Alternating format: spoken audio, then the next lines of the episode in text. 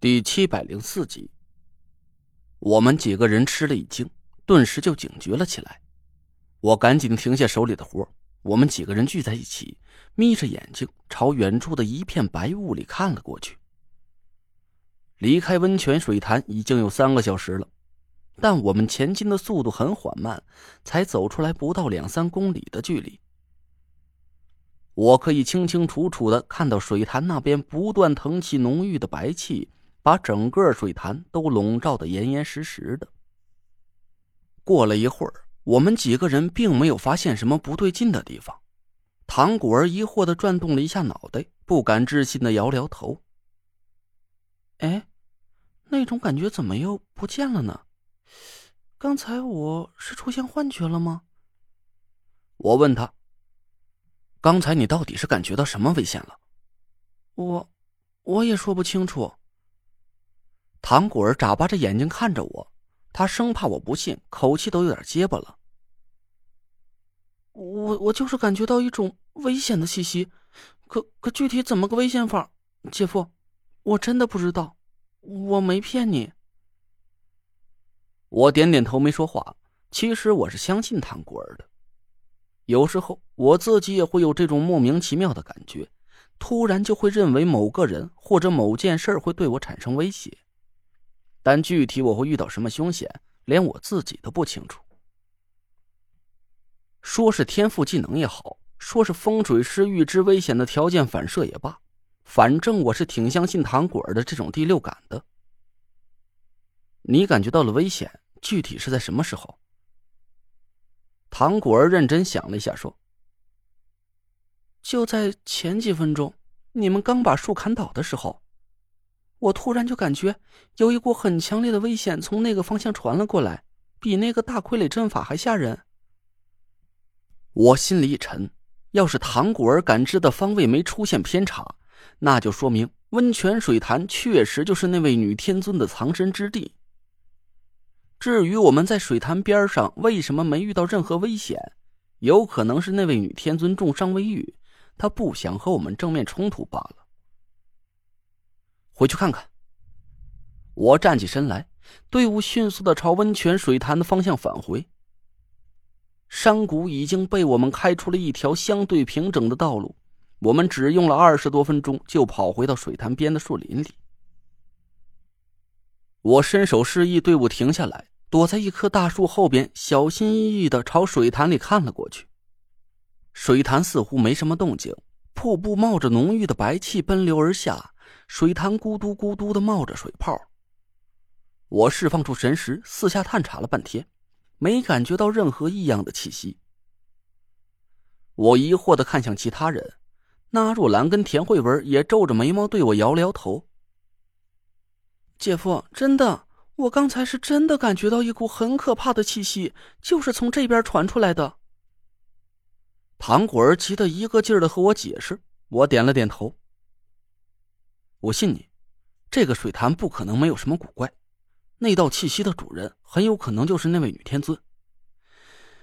保险起见，我还是下水探查一下吧。一旦我们去火山那边扑了个空，回来就要耽误很长时间。这一次几个人沉默了一下，谁也没有出声再阻止我。每个人心里都很清楚，既然水潭这里出现了异样，我们就必须要马上探查出那位女天尊的下落。尽早和他一决高下。一旦等他的伤势好转，对付他的难度就会成倍的提升。我不敢保证丹田里的凤鸟会及时的再救我一次，况且我身边还有几个压根就抵挡不住魅惑之术的队友。你们在岸边扎营，记住了，无论听见什么声音或者看见什么奇怪的景象，都不要上当。郭子。还记得我告诉你破解魅惑之术的方法吧？郭永哲朝我挤了挤眼，悄悄做了个拿刀子扎人的手势。我笑着点了点头，脱了外衣裤，走到水潭边上，深深的吸了口气。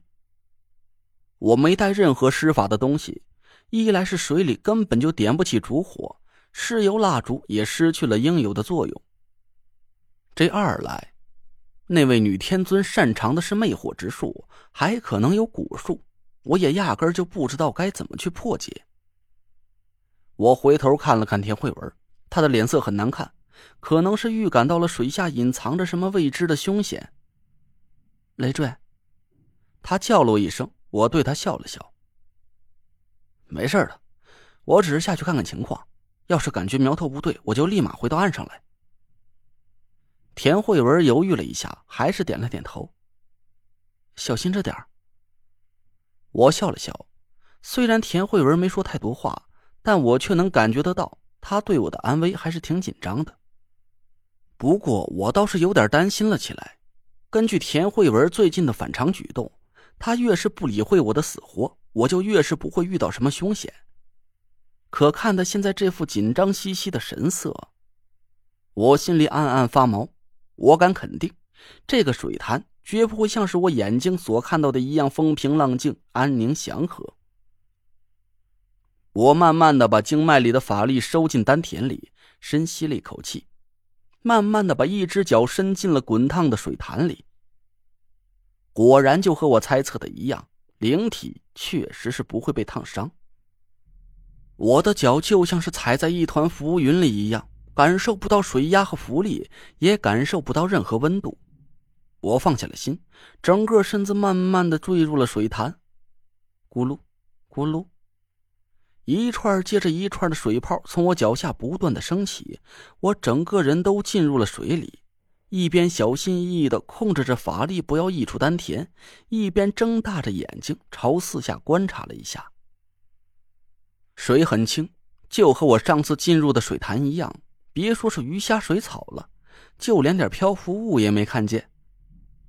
但眼睛里的视线却和上次相反，随着我慢慢的潜下水里，我脚下传来的光线越来越白，亮得刺眼。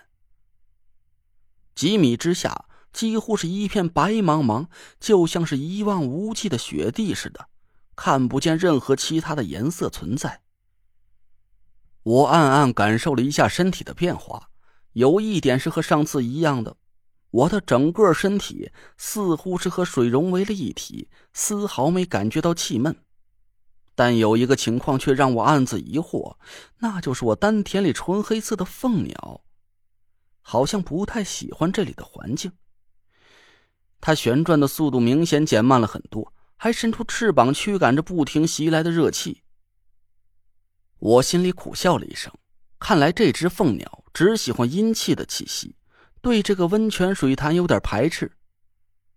我悬浮在距离水面不到三米的地方游了一圈，确认四周没什么危险之后，慢慢的控制着身体朝脚下的水底坠了下去。十米，三十米，四十五米。就在我慢慢接近了水底的时候，突然我丹田里的凤鸟猛然一颤。昂头发出了一声凄厉的哀鸣。